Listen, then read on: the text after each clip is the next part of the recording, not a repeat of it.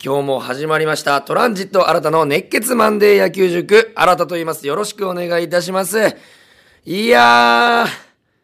今日は一発目、ちょっと嬉しい報告と言いますか、皆様に、えー今回第4回ですけれども、なんと、ビッグなスペシャル報告がございます。このトランジット新たの熱血マンデー野球塾、今4回目、そして9回目までに、1278回の再生回数を突破すれば、7月に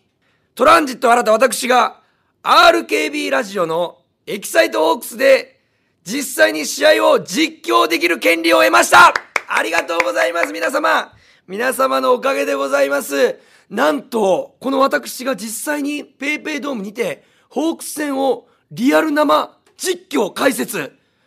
ほらもう興奮しすぎて実況のね、あれもおかしくなってイントネーション実況っていうぐらい私今興奮します。先ほど今スタッフさんから聞きまして、僕が実際に試合を見ながら、あのゲスト解説っていうことですもんね。これはえげつないよ。だから秋山浩二さんとか、柴原さんとかも、ホークスの OB から、それ以外の方がそうそうたるメンバーが、えー解説してある席に座って、試合を解説すると、もちろん緊張もありますけど、楽しみが勝ってます、今。まあ、まずはですね、この1278回という再生回数を皆様の力によって突破していただくことが大切なんですけども、これなんで1278かと言いますと、これ RKB ラジオさんの AM の周波数が 1278kHz ということで、そこにかけてですね、この数字になっております。ただ、この今3回放送やって今日が4回目までの再生回数ではちょっと難しい黄色信号ということでございますので、皆様の、えーお力添えで再生回数を増やしていただいて、さらに周りにですね、月曜日に野球がない日にこんな面白い、えーためになる、えーラジオやってるよと、野球のラジオやってるよと言っていただきたい。ぜひね、僕自信を持ってお届けしますので、皆様の力でどうか私を実況解説的に座らせてください。よろしくお願いいたします。えーまずはですね、今日は、えーちょっとね、メッセージが3件もいただいております。えー最初はですね、えラジオネームトラックローさんからです。ありがとうございます。えー、新さん、こんにちは。えー熱血マンデー塾、毎日楽しみに、あ、毎週楽しみに聞いてます。ありがとうございます。そこで、4月16日の土曜日、横浜で行われたヤクルト対 DNA の試合で、DNA の先発の上茶谷投手がマダックスという記録を達成したようなのですがこれはどのようなものでしょうか？よろしければ解説していただけると嬉しいです。ということでお便りいただいております。え答えさせていただきます。こちらマダックスというものはですね100球未満で完封をした試合のことを言いまして一人の投手が完封をしましてそれが100球未満の場合マダックスという記録になります。これはですねメジャーリーグにグレッグ・マダックスというピッチャーがいまして通算355勝というとんでもない数字を、えー叩き出した、えー選手が、えーいましてこの方がよく、えーこの数字を達成していたのでマダックスと呼ばれるようになりました。で100球未満で完封というのがどれだけすごいか、えー先週佐々木朗希投手の完全試合も、えーありました。それでも105球かかってます。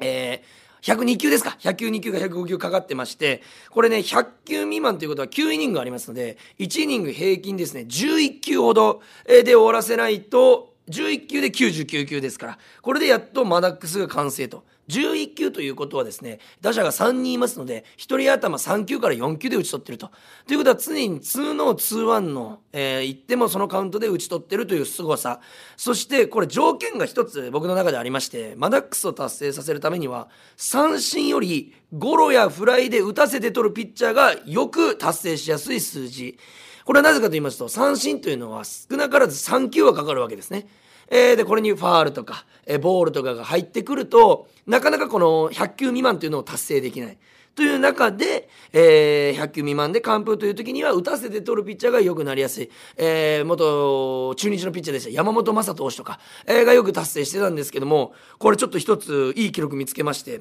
ここ20年のプロ野球ですね、えーで35回マダックスが達成されてるんですけどもなんとこの20年でたった一人だけ2桁奪三振を取りながら100球未満で完封マダックスを達成しているピッチャーがいます。それが我らがホークスの元エースピッチャー荒垣渚投手。この方が2006年に2桁奪三振を達成しつつ100球未満のマダックスを達成したと。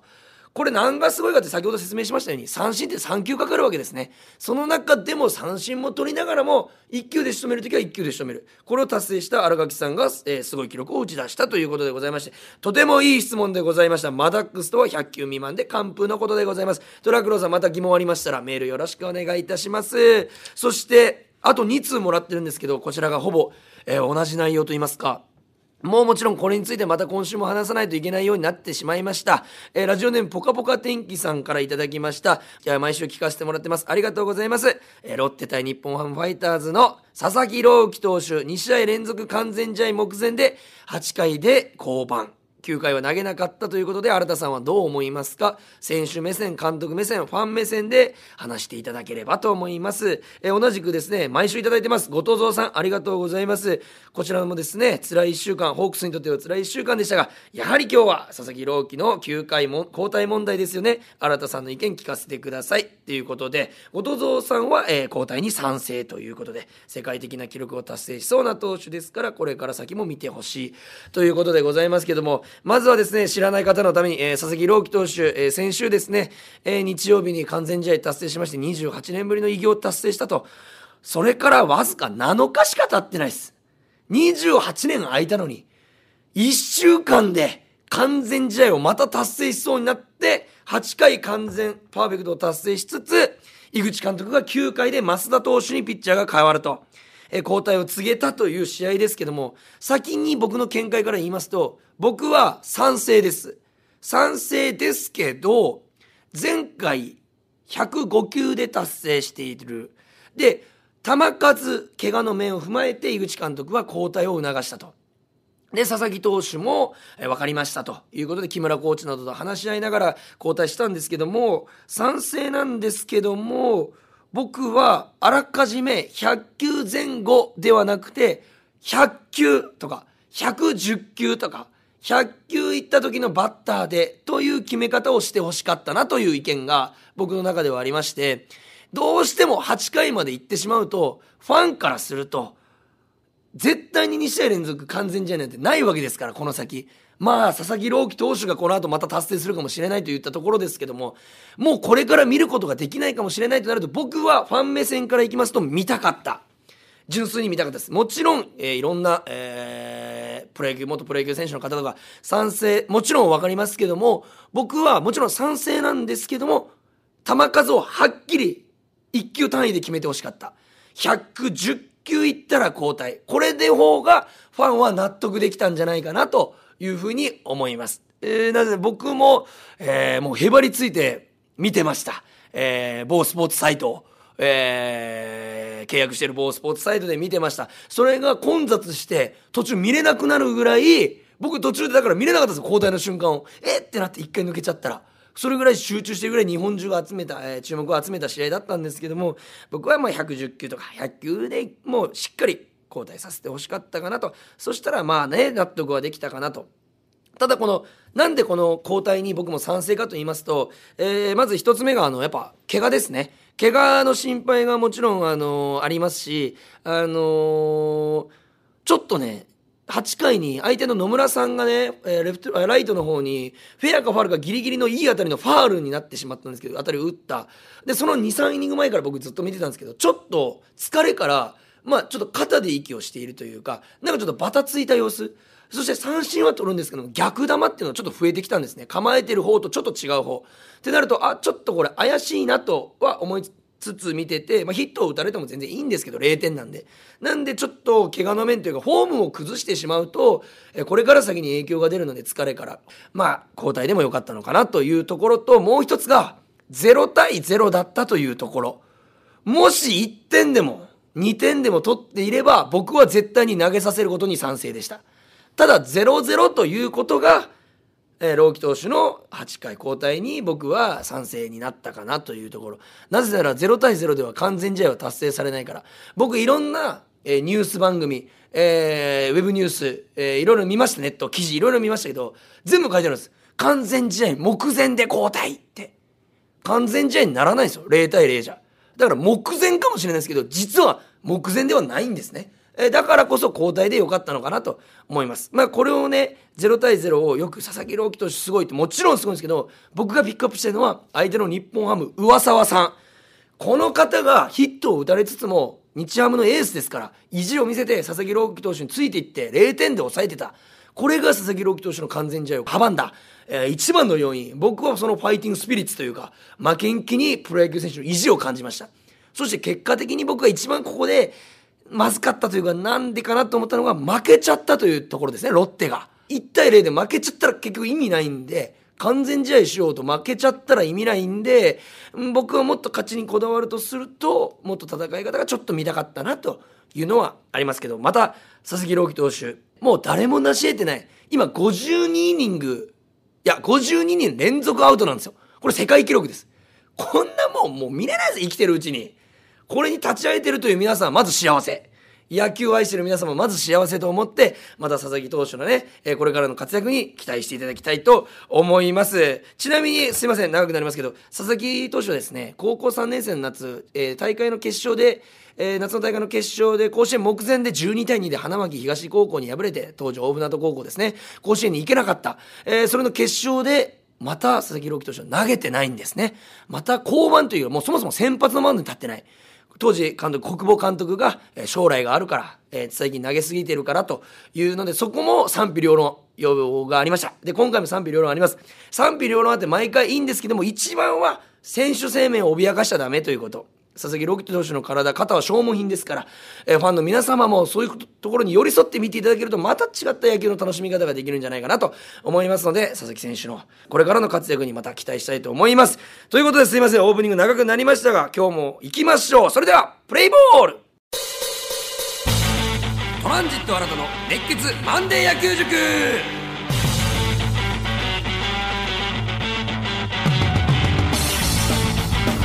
はいそれでは今日も行きましょう。ちょっと先ほどのプレーボールが裏返ってしまうぐらい。あの僕もね熱くなって冒頭から話しすぎちゃいましたけどもホークスがねちょっとね雲行き怪しい、えー、週になってしまったというか、えー、今週はですね九州ウィークと題しまして長崎、えー、福岡北九州鹿児島で4試合が行われたんですけど、各1試合ずつ。えー、で、結果的には1勝3敗と負け越してしまう試合になっちゃったんですけども、まずですね、12日火曜日ですね、長崎での試合。こちらですね、プロ初登板、初先発の田上聡太選手ですね。もう間違いなくこの方、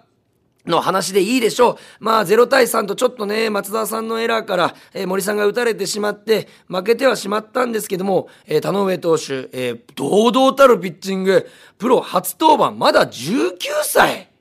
これすごくですか ?5 回と3分の2、75球投げて2安打無失点。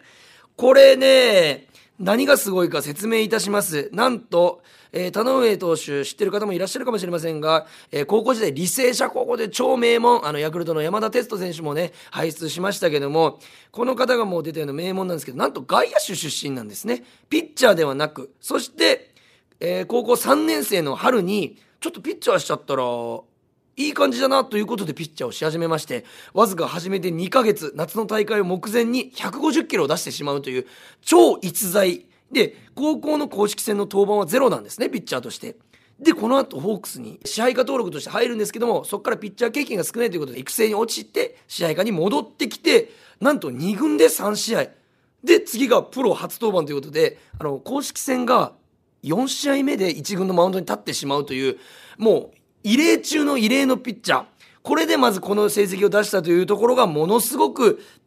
すごいところですね。で、田上さんの持ち味としましては、まっすぐの勢いがとにかくいい。あの、やっぱ怖いもの知らずですから、僕が一番好きだったのマウンド度胸。これピッチャーにとって一番大切なんですけども、かかってこいとは、打てるもんなら打ってみろという気迫が、言葉に出さずとも表情や、えー、球の威力、えー、マウンドさばきから伝わってくるという見てて楽しいようなピッチングをしてくれたこれが、えー、ホークスにいないタイプというところで、まあ、マウンド、千賀さんなんかも、えー、気迫出しますけど、何がいないタイプかと言いますと、あの、すごいマウンド上で笑顔を、え、出すんですね。なんか甲子園を見てるような、えー、若さを前面に出したというか、えー、取ってくれた先輩ありがとう。一番印象的だったのはライトフライを取ってもらった時に、えー、一瞬ヒヤッとしたんです多分本人が。ただ取ってくれたんでよかったって大きい拍手を送るんですね外野に向かって笑顔で。それがやっぱりなんかこうチームの士気を上げるというかファンのことも盛り上げる。ただこれがちょっといい時と悪い時ありましてピッチャーってポーカーフェイスがやっぱり一番いいんですね。あ今ピッチャーがテンパってるなとか、えー、そういうことをバッターが思っちゃうとバッターって気が楽になって打ちやすくなる。っていうことを考えると、まあ、勝負どころでは、まあ、ちょっとポーカーフェイスがいいかなと。ただまあランナーが出てない時とかああいうノリノリのピッチングは僕は大好きなので、えー、めちゃくちゃ良かったと思いますそしてまっすぐで打ち取って勢いがあったんですけどなんでいいかというとちょっとストレートにもかかわらずまっすぐがカットボール気味といいますか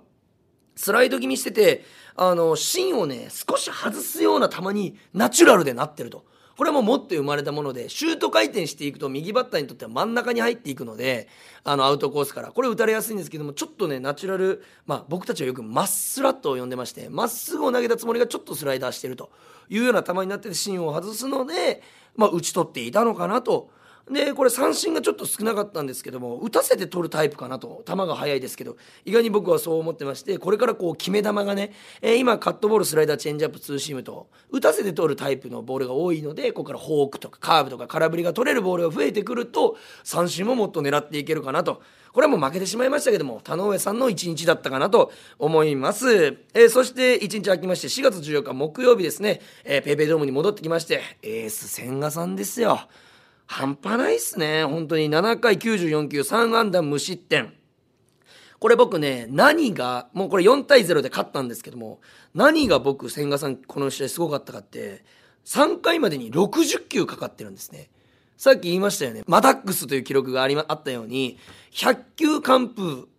というところで、3回までで60球ってめちゃくちゃ投げてるんですね。このままでいきますと、先発投手だと5回でマウンドを降りないといけない数字、5回で80球ですから、えー、1イニングあたり20球投げてることになるんですけども、3回までで60球なのに、4回以降の、えー、4イニングで、なんと34球しかかかってないんですね。これ、何がすごいって、1試合の中でめちゃくちゃ修正できてるというこの修正能力の高さがこのデータから伺えると。これね、4回以降4イニングで34球ということで、1イニングあたり8から9球しか投げてないと。マダックスペースなんですね、これが。これが、あのー、やっぱ千賀さんの凄まじいこのエースとしての、力量といいますか、えー、これこそエースという試合の中で本人も言ってました。あまり調子は良くない不甲斐ないところもあったと。ただ0点に抑えることが全てなんです。もちろん朗希さん佐々木朗希さんの完全試合すごいですけどゼロだったらいいんです。ゼロだったら負けないんです試合には。これがエースのピッチングだなと僕は、えー、感じました。そして勝利を決定づけたのが2-0で勝っている8回裏の2点。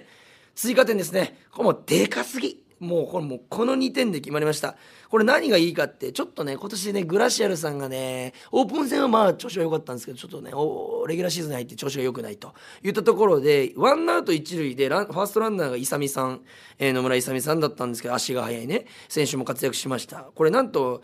僕はグラシアルさんこれねテレビの解説や他のとこ聞いてたらエンドランのサインじゃなくてえー、ちょっと球がボール球だったんですけど反応して打っちゃったんじゃないかなとでランナーが走ってたんで結果的に一三塁になったっておっしゃられる方がいっぱいいらっしゃったんですけど僕はサインだと思うんですね。なんでかというと僕15年間野球してきて経験上調子が悪い選手にエンドランを出すことって大いにありえるんですよ。なんでかっていうと調子が悪い選手って打つのに億劫になるんです。ああまた振っちゃったら打ち取られるかもしれないと。いうことで積極性がなくなる。そういう時に監督がポンとエンドランを出してあげると、えー、もうサインだから振らないといけないですね。するといい結果につながるというのがこれも野球の本筋というか、えー、まあ典型的なパターンでたまたまそれがボール球だったけどグラシアルさんがバットがついていって1、えー、1 2塁間を抜いて、えー、1、3塁を作ったと。僕はナイス采配だったと。素晴らしい采配だったと思います。そして結果的に一三塁を作ることでまたあの野村勇さんがただのショートゴロで牧原さんのショートゴロでホームに突入してえー、セーフを勝ち取ると。ただのショートゴロですよ。普通の正面のいい当たりの牧原さんのいい当たりのショートゴロ。相手のエチェバリアさんも何のミスもないです。取って早いですし取り方もうまい。送球もナイス送球。これでセーフになっちゃうというもう勇さんの足があっぱれということでこれ勇さんのこの走塁もちろんすごいんですけどこの後にピッチャーゴロの間に1点取るんですまた。でピッチャーが焦ってボールを落としちゃって内野安打になって1点を取るんですけどもこれが勇さんの走塁が効いてるんですね。またホークスのランナー、足が速いからホームに来るかもしれないと思って、ピッタドのピッチャーゴロを、ピッチャーが慌てて取りに行ってエラーしちゃうと。実はあの前のワンプレーがこのエラーを誘ってるというところが野球の面白み。1対1じゃなくて、1対9、1対20、ベンチみんなですね。そして1対2万人、ファンで野球をやってるというのが、プロ野球の醍醐味だったんじゃないかなと、このシーンを見てね、僕は非常に思いました。4-0で見事連敗をせずにですね、あまあ連敗を2で止めたと。いうところで、千賀さんナイスピッチングでした。そして、場所を変えまして、4月16日土曜日、北九州ですね、えー、に場所を移しまして、5対6とこれ勝ちたかったんですけど、1点差負けて、もうシーソーゲームでね、えー、楽天に先制されたんですけど、1点取られて2点取られて2-0で3点取り返すと。えで、5回に2点取られるけど、5回裏に追いつくと。で、8回に勝つ、勝ち越すも9回表に勝ち越される、逆転されるというところで、まあ、行ったり来たり、ちょっと森さんの、あのまあ、負け投手になってしまって、相手の西川春樹さんがいいバッティングだったんですけども、まあ、うまく捉えられたというところで、これは、うん、まあ、この、あれで森さんがちょっと2軍にね、登録抹消ということで、まあ、調子を良くして、ぜひ戻ってきていただきたいと、もう今まであの、ホークスのね、9回をこんだけ守ってきた人ですから、えー、実績十分ですね、また、えー、一番いい時の森さんが見れることを楽しみにしてるんですけども、この試合ですね、1回表からちょっと動向がありまして、この相手の投手は涌井投手、で、こっちのピッチャーがレイ投手だったんですけども、レイさんが一番バッターにストレートのフォアボールを4球で出してしまうんですけどもマウンドの傾斜がやっぱ PayPay ドームで日頃投げてる傾斜と違うことでちょっと対応できてなかったんですね。これピッチャーってものすごい繊細で例えば球の縫い目がちょっと荒れてるとか、えー、マウンドがちょっと傾斜が緩い、えー、もしくは傾斜が高い。後ろのキャッチャーからフェンスまでの距離が長い短い。色が違う。ファンの声援が聞こえる。屋外屋内。これ全部ピッチャーにとっては条件としてとても大事な条件だからこそ順能力というのが大切でそれを1イニングでちょっと合わせきらずバタついちゃって牽制悪送球で失点しちゃうというところでで涌井さんは、え、ちょっと調子が悪くて涌井さんも調整できてなかったんですけどもすぐ修正できたというところでまず、え、涌井さんの修正能力の高さが見えた1イニング目だったかなと思います。そして2回裏にですね3連打で、え、2点そして3点取ってえー、逆転するんですけども、えー、牧原さん、えー、上林さん、柳町さん。この3連打が全員逆方向なんですね。えー、綺麗に涌井さんのアウトコースや変化球を逆方向に持っていったという、もう本当に、えー、風引っ張りにかからず、基本に忠実なバッティングを見せて、これこそまさに抜群の采配的中だったなという藤本監督。この試合、左打者がもう完璧でしてちょっと多めに揃えたんですけどもなんと12本中10本が左打者の安打だったと。これはもう監督采配ズバリ。相手のピッチャーが涌井さんで右だから右対左は有利なんですね。見えやすいので、えー、なので左を起用して見事その選手が期待に応えたと、えー、そしてその2回裏のシーンでですね、今宮さんのセカンドゴロで、えー、ワンアウト1塁だったのが、これ、ツーアウト3塁までになるんですね。えー、で、結果的に甲斐さんのタイムリーで、あのー、1点を取るということなんですけども、これ、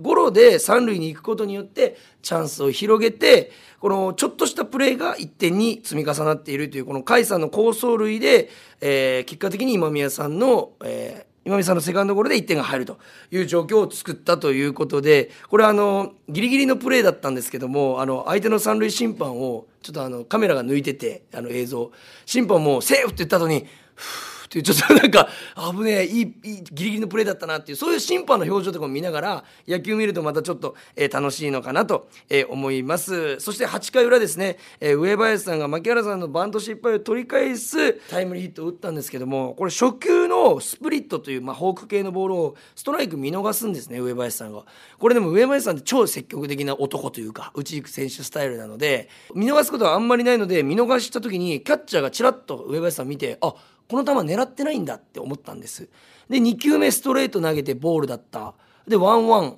てなった時にあじゃあ1球目のスプリット、えー、アウトコース低め。あんな感じで見送ったってことはもう狙ってないから同じ球でいいやってことで投げ全く同じとこに投げたんですよ。そしたら上林さんがいとも簡単にそれを打ったと。これ僕は聞きたいのが本人に上林さんに。作戦だったのかタイミングが合ってないことはななかったんですよ1球目から。でも振りに行かなかった珍しく。なんでだろうって僕思いながら見てたんですよ。珍しいなと思って3球目打ったんで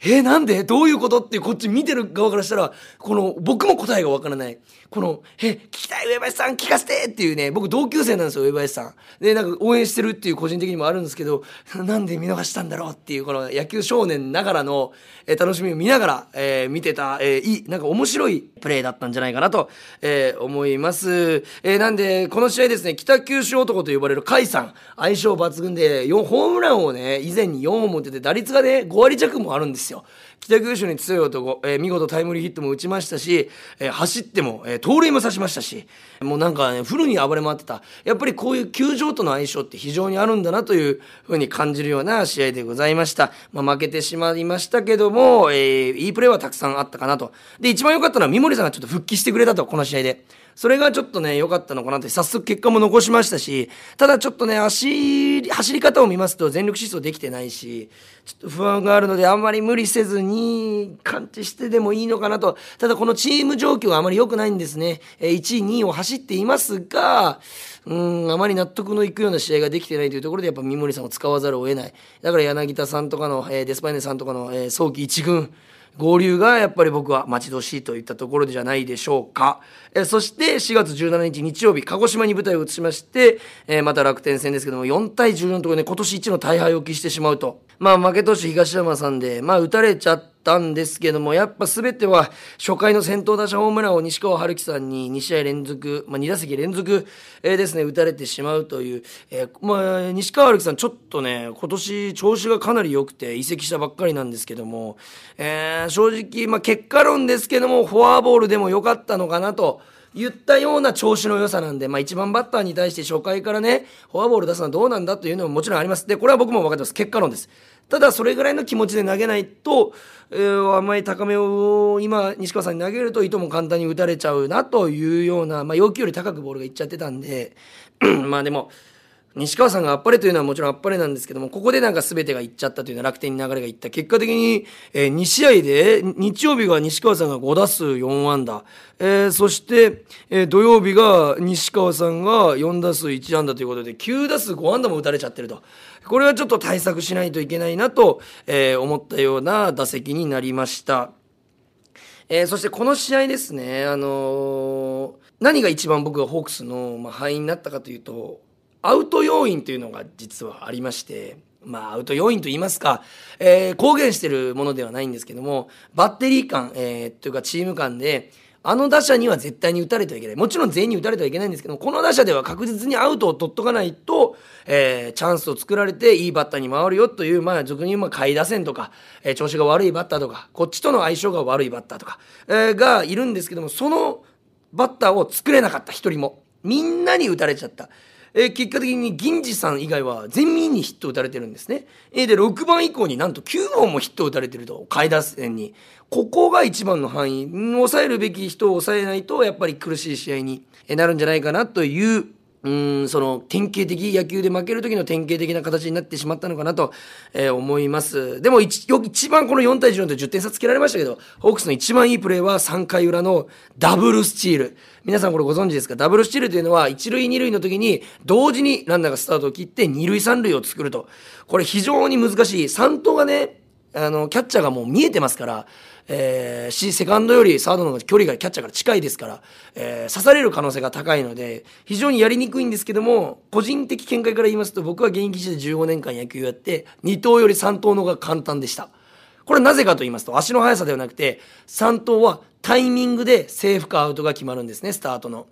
まあ、まあ、二塁、一塁から二塁への2投もそうなんですけども、えー、3投の方がよりタイミングが試されると。で、三森さんがえー、二塁ランナーで三塁行って勇さんが一塁から二塁に行ったダブルスチールだったんですけども、えー、キャッチャー方向からのカメラでじっくり見させてもらったところもう投げる前から実は一歩二歩とスタート切ってるんですね。ポーンポーンと浮きながらちょっとずつ浮きながら2つぐらいステップ踏んでも投げる瞬間にはもうもうちょっとで全力だよぐらいまで行ってるんですよ。これが三投の基本というかでこれ実はその1球でそんなことができたんでわけではなくてこの前2球でずっと走れるかどうかタイミング取ってるんです。もっと言うとベンチでタイミングを取ってるんです。試合って出てる人、えー、その場のランナーとかバッターだけじゃなくてベンチに座ってる人たちみんなも試合をしているというところが垣間見えたホークスの隙のない今年の、えー、走塁に力を入れてるもう本当に象徴のような、えー、プレーになってるのかなというのもありますなぜなら三森さん足痛めてますからねそれで3投できるっていうのは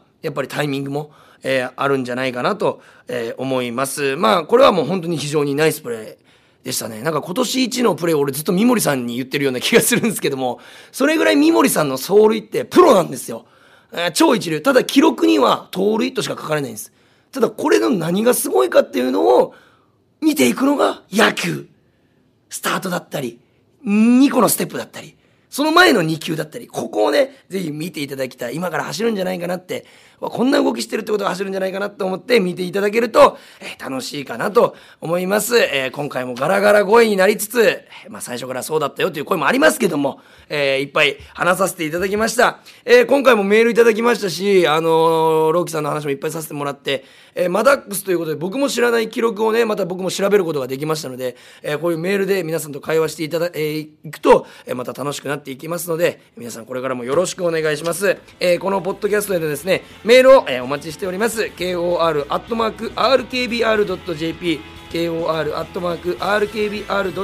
までメールをよろしくお願いします。メールの件名に野球塾と書いて送ってください。また RKB ラジオのエキサイトホークスではホークス戦を今年も全試合放送しています。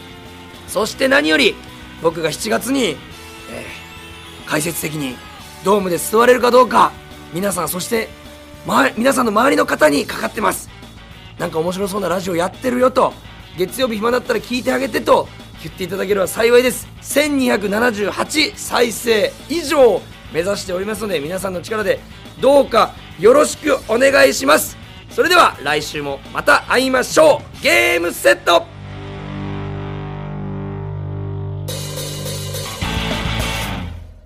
ここで Google ポッドキャストをご利用の方へお知らせです。Google ポッドキャストは2024年6月23日をもってサービスを終了します。引き続きこの番組をお楽しみいただくには、 radiko、Apple Podcast、Spotify、Amazon Music、YouTube Music、いずれかのアプリをご利用ください。これからも RKB ラジオのポッドキャストをお楽しみください。